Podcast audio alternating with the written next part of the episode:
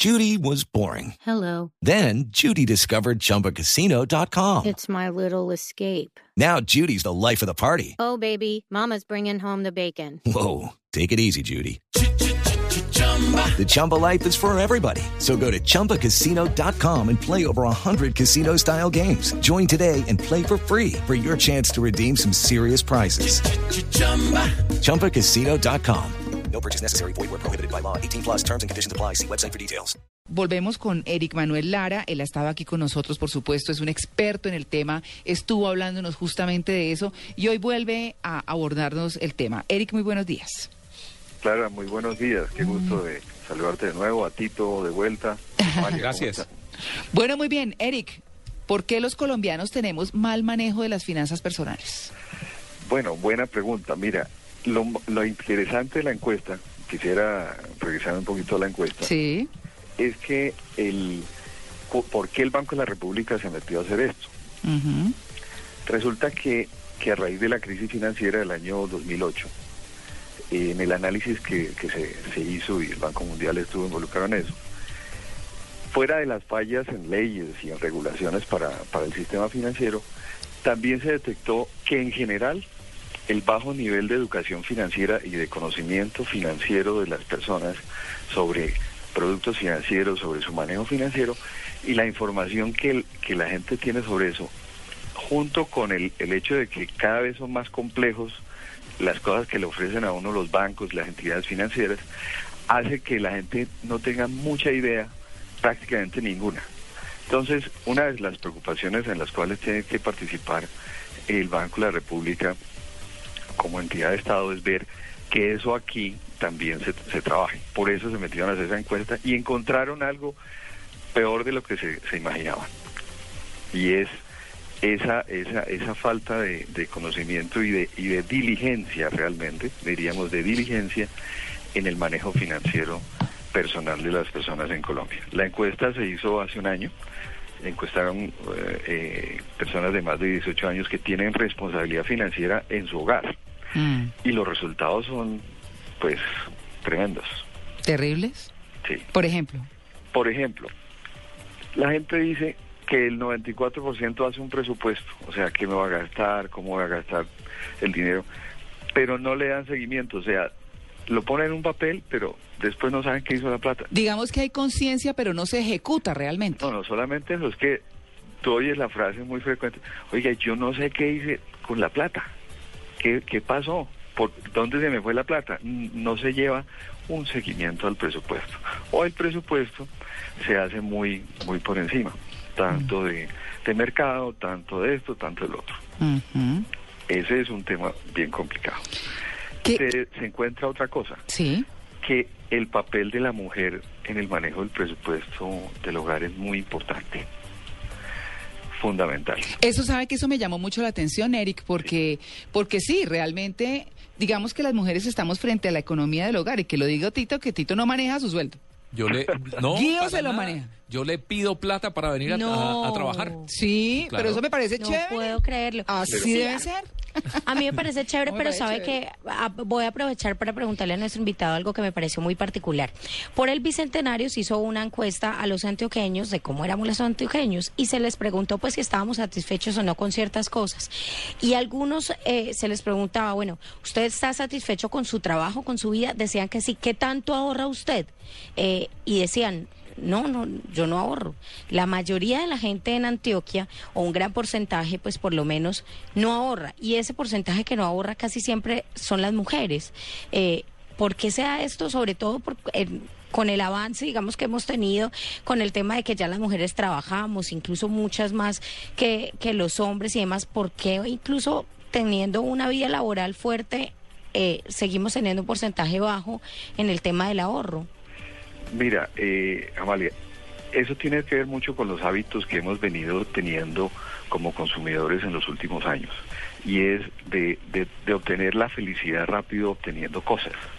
Eh, yo voy a ser feliz si compro el último televisor, en fin, tener el carro, to- toda esa serie de aspiraciones. Presiones Y el sociales. ahorro, el ahorro no, mira que la encuesta es muy evidente, es que la gente para qué ahorra o, pa- o qué, eh, qué prevé.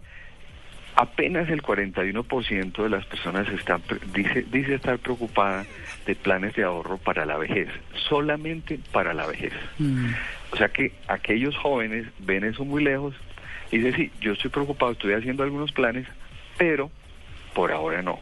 Entonces, eso contrasta con- con la respuesta de quienes tienen productos de ahorro, o sea, cuentas de ahorro para ahorrar, eh, en fin, eh, esquemas de ahorro real. 72% de las personas respondió que no tienen ningún esquema de ahorros. O sea, nos la gastamos toda y fuera de eso nos endeudamos en productos de crédito como tarjetas de crédito. Eric, usted aquí em, en alguna de las oportunidades que vino mencionó para qué eventos tiene uno que ahorrar. ¿Usted nos lo recuerda, por favor? No, es que eh, en, en, en, en general, volvemos a la encuesta, la gente sí dice que ahorra para la educación y no más. Pero todos esos eventos no previstos, o sea, los imprevistos, hay que tener unos fondos de ahorro donde no se tocan sino exclusiva y totalmente para ese tipo de emergencias, Mm. donde tú requieres un, un dinero inmediato. Puede ser problemas de salud, puede ser problemas dentro de la misma, misma familia, se le dañó el carro y no tiene con qué. Mm. Entonces, en lugar de sacar tarjeta de crédito que le va a costar el 31% de efectivo anual de interés adicional para arreglar el carro, que ya, ya de hecho es costoso, entonces tiene que tener un fondo de emergencias. Eso es absolutamente necesario. Y en un plan financiero personal es el primer paso que hay que tener, un fondo de emergencia, que no se toca sino en emergencias. Mm, interesante, ¿no? Mi- Mira, o- otra cosa que te quería comentar de la, de la encuesta que es muy interesante. Detectaron perfiles de comportamiento. Ah, chévere, sí, Eh, como cinco, fue- ¿no? Sí, entonces dentro de los, los dos más importantes, los más vistosos, los de mayor cantidad de gente allí, son dos. Uno, que se llama los administradores de dinero vulnerable, o sea, que tienen dinero, pero que no lo saben manejar. Ese es un porcentaje bien alto de esos grupos. Pero además encontraron otro grupo que se llaman los administradores que administran bajos ingresos y son muy prudentes. Mm, O sea, hay personas que administran muy bien la pobreza. claro. Que una vez se pregunta cómo viven con esa plata, pero viven. Correcto. Y, a- y además sí ahorran y hacen previsiones a pesar de que los ingresos son bajos. Tal vez eso es lo que influye en la psicología de las personas que hacen parte de este perfil. Y es que como son pocos los ingresos, los, lo poco que entra lo cuidamos mucho. Y ese creo que debe ser un poco uno de, las, de los mensajes importantes de, de esto. El otro mensaje es que se requiere orden y constancia para manejar el presupuesto, para hacerse al hábito. Y la última eh, vez que estuve en el programa, que ustedes muy amablemente me invitaron, mencionamos la Biblia, ¿recuerdas? Sí, sí, sí. Que la misma Biblia decía que uno no debía endeudarse si no tiene con qué pagar. Y no sé bueno, qué. pues esta encuesta también aparece en la Biblia. Ah, sí. Imagínate. No, pero eso sí, pues. Tú vas a Proverbios Ajá. 10, 4 Proverbios 10.4. a 5 y te dice, la mano negligente empobrece, pero la mano de los diligentes enriquece. Mm, O sea, si tú tienes diligencia, que la diligencia es hacer constante, juicioso su presupuesto. No es ser tacaño. Eh, no, no es ser tacaño, es hacer tu presupuesto y cuando entre cada peso, cada peso debe tener un nombre. Este va para mercado, este va para esto, este va para esto. Y planificar los gastos. mm.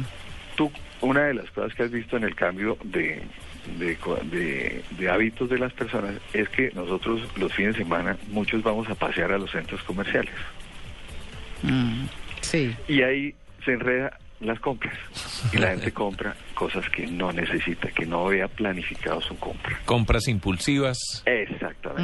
Mm, mm. Ahí es donde empieza el presupuesto a fallar. A pesar de que si salimos de la tarjeta de crédito solo tenemos la, la débito, también gastamos y no sabemos qué pasó con la plata. Ay, sí, qué horror. Toca hacer un control pre- del presupuesto. Bueno, pues ahí está el tema. El mensaje es muy interesante de la encuesta, es un, una alerta para, para el Banco de la República en, en- en lograr que haya mejor educación eh, financiera. Eh, un, un datico adicional, en las casas, eh, las familias que entrevistaron, eh, se, se dice que ¿quién le enseña a los niños la parte financiera? El papá. Y a las niñas, la mamá. Mm. O sea que allí tenemos un, un, tema interesante, que es para cerrar el tema. Muchas familias hoy todavía no saben proteger lo, lo que tienen en cuanto a bienes raíces. Hay una, una ley que le permite a las familias hacer una afectación de la vivienda para que nadie se la pueda embargar. Ya pues muchas eh, personas la conocen, pero si por ejemplo el marido o la mujer entra en algún negocio y desafortunadamente les va mal, podrían embargarle la casa o el apartamento. Mm. Esta provisión permite que usted no tenga ese problema Mm. queda totalmente protegida. Entonces, un mensaje de, de previsión para todas las familias es que por favor revisen que sus apartamentos, sus casas estén afectados a vivienda familiar. Bueno, buenísimo ese consejo y pues muy interesante el tema, ¿no? Definitivamente. Para cerrar, eh, María Clara, quien tenga alguna inquietud adicional sobre este tema, se van a dictar unos seminarios sobre el tema de finanzas personales. Pueden escribir a libre de toda deuda arroba gmail y allí les daremos más información. Muy bien, libre de toda deuda arroba gmail.com. Así es. Bueno, muy bien, Eric. Está bueno el correo. Sí, Pila- Libre de listo toda con los presupuestos, ¿no? sí. bueno, muy bien. 8 y 52, un feliz día. Bueno, Eric. gracias María Clara, feliz día.